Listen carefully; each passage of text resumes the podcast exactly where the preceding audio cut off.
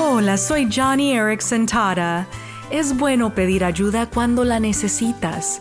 Yo lo hago todos los días, más bien lo tengo que hacer. A menudo, a mediodía, tengo que pedirles a mis compañeras de trabajo que me recuesten para aliviar el dolor en mi cadera y espalda causado por mi silla de ruedas.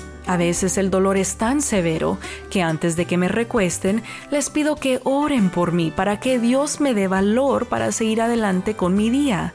Romanos 15 dice que la perseverancia es un regalo de Dios.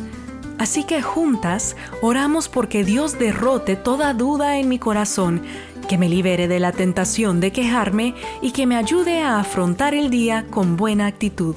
Oh amigo, amiga, todos necesitamos ayuda. Entonces hoy pide a Dios y a tus amistades que te ayuden a cobrar valor para seguir adelante.